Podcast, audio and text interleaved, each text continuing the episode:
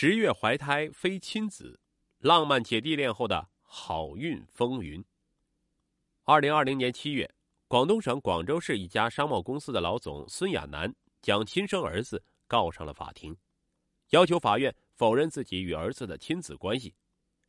这则匪夷所思的案件背后究竟有着怎样的秘密？法院将会做出怎样的判决呢？二零一九年六月十四日上午，孙亚楠将儿子王泽宇从英语培训班接到后，穿过街心公园散步回家。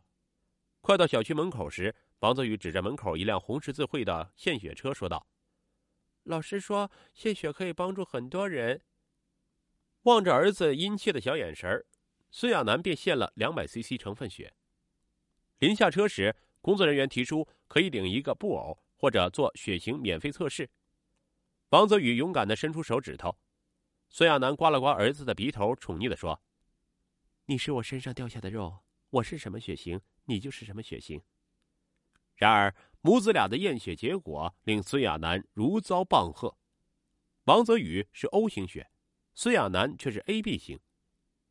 望着工作人员诧异的目光，孙亚楠镇定的带着儿子回家，将他交给住家保姆刘姐后，急忙奔向车库。她一边开车一边抖着手拨通丈夫王小华的电话：“老公，我们可能抱错孩子了，泽宇不是我们的儿子。”孙亚楠一九七三年生于江西省南昌市的一个中产家庭，性格大方开朗。大学毕业后考入广州市某税务部门当公务员。后来他认识了广州本地生意人梁建民，他是一家生鲜物流公司的老板。婚后不久，孙亚楠生下女儿佳佳。女儿上幼儿园后，孙亚楠便辞职，随老公下海经商。经过两年打理，拥有了属于自己的海产批发门市，成了远近闻名的女强人。可夫妻聚少离多，渐生狭隙。二零零一年，孙亚楠跟梁建民协议离婚，独自抚养女儿佳佳。二零零三年六月。在一次同乡聚会上，孙亚楠认识了在广州市一所中学任教的语文老师王小华，他是女儿的班主任。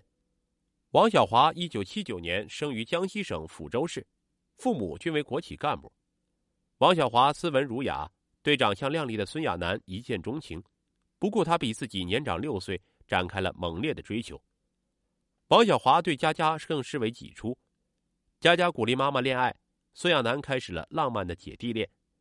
年底，两人一同回到江西拜访王小华的父母，可对方没有给孙亚楠好脸色。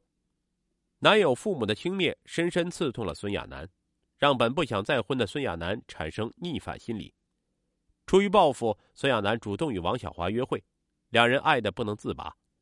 二零零四年五月二十日，王小华不顾父母和亲友强烈反对，顶着世俗眼光与孙亚楠结婚。婚后数年，一家三口幸福甜蜜。有件事儿一直悬在孙亚楠的心底：两人婚后未采取任何节育措施，孙亚楠肚子一直未鼓起来。王小华则以顺其自然的态度安抚妻子。有一次，孙亚楠跟闺蜜谢丹丹聚会，对方委婉提醒她：“如果夫妻是大海上的一艘船，那么孩子就是压舱石。”谢丹丹跟前夫没有孩子，已经离婚。次日，孙亚楠便拉着王小华一起去医院进行全面检查。检查结果是，孙亚楠因双侧输卵管堵塞，无法受孕。此后，性格豪爽的孙亚楠开始变得患得患失。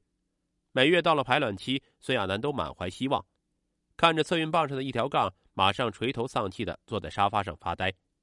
晚上不睡觉，又在网上阅览各种备孕信息，看着妻子天天皱着眉头喝下大碗大碗的中药。王小华十分心疼，他多次安抚妻子放弃执着，把更多的爱给女儿佳佳。孙亚楠哭着说道：“你骨子里是孝子，为了我，你逢年过节无法再回抚州与父母亲友相聚，只有生下孩子，老人看在孙子的情分上，才可能会承认我们。到时候一家人回抚州认祖归宗，才拥有真正的亲情。两个深爱的人深知，他们需要一个血肉相连的孩子。”方能压迫世俗的偏见。为了生下属于两人的宝宝，孙亚楠陷入癫狂状态。虽被诊断为不育，但孙亚楠仍旧坚持去广州几家医院做通水治疗，遍访名医，吃了不少中药，希望出现奇迹。有一次，他听说艾灸可以增强体质，甚至在网上买了一大包艾条做理疗。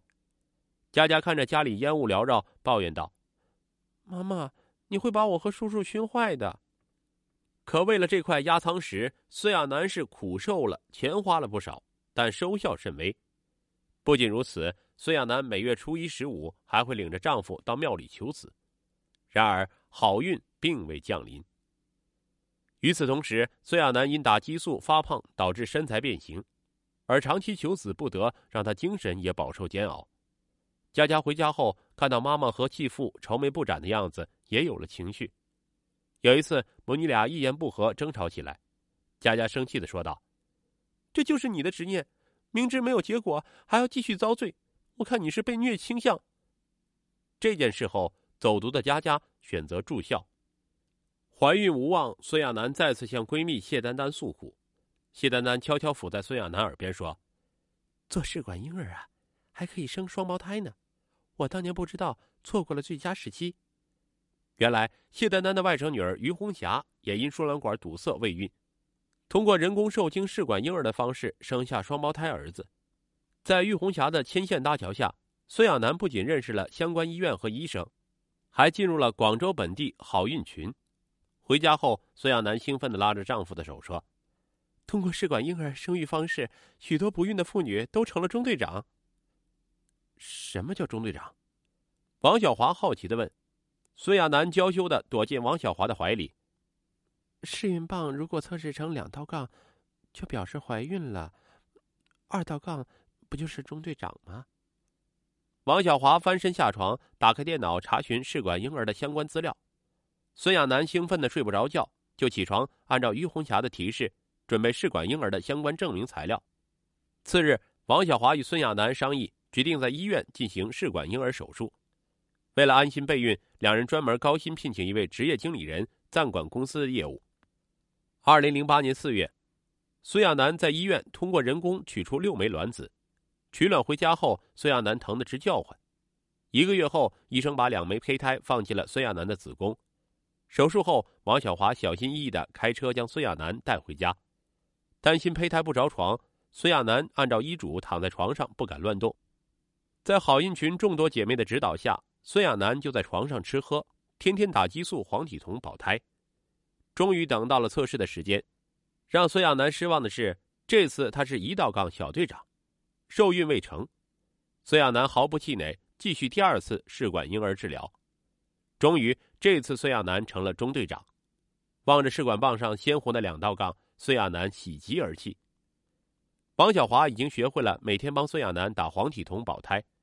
全天候陪伴在妻子身侧，一家人都兴奋地等待着宝宝的出生。佳佳还专门为未出生的宝宝取了个小名叫呱呱。二零零八年七月，孙亚楠在家午休，接到快递电话，让她开门。她见丈夫疲惫的躺在沙发上睡觉，便没叫醒他。孙亚楠小心翼翼的打开门，取了快递。刚关上门，脚下一滑，便坐在了地上，顿时感觉下身一热，有液体流出。用手一摸，才发现是血，孙亚楠不禁失声大叫。王小华急忙把他送到医院，但为时已晚，孩子没保住，流产了。夫妻二人悲痛欲绝，失声痛哭。医生安抚他们说，这可能跟胚胎的质量有关系，等调养好身体可以继续治疗。可此后，孙亚楠的试管手术屡次失败，他甚至有些神神叨叨：“如果那天我不去取快递，该多好啊。”我的孩子都该满月了，于红霞也宽慰他，认为这跟孙亚楠的年龄、卵子与子宫质量有关系。他建议孙亚楠通过中介机构花钱请人代孕生子。孙亚楠坚决不同意代孕。我的孩子一定在我的肚子里长大出生，用别人的子宫生孩子，第一违法，第二生下的孩子管谁叫妈妈呢？如果代孕，我宁愿不生。王小华也无可奈何。二零一零年八月。王小华提出带妻子到一家专业私营医院重新开始。私营医院服务设施更完备，服务质量更胜一筹。就这样，两人进入这家私营医院进行试管婴儿手术。二零一零年十二月，孙亚楠终于成功怀孕。她接受失败教训，前六个月躺在床上不敢轻举妄动。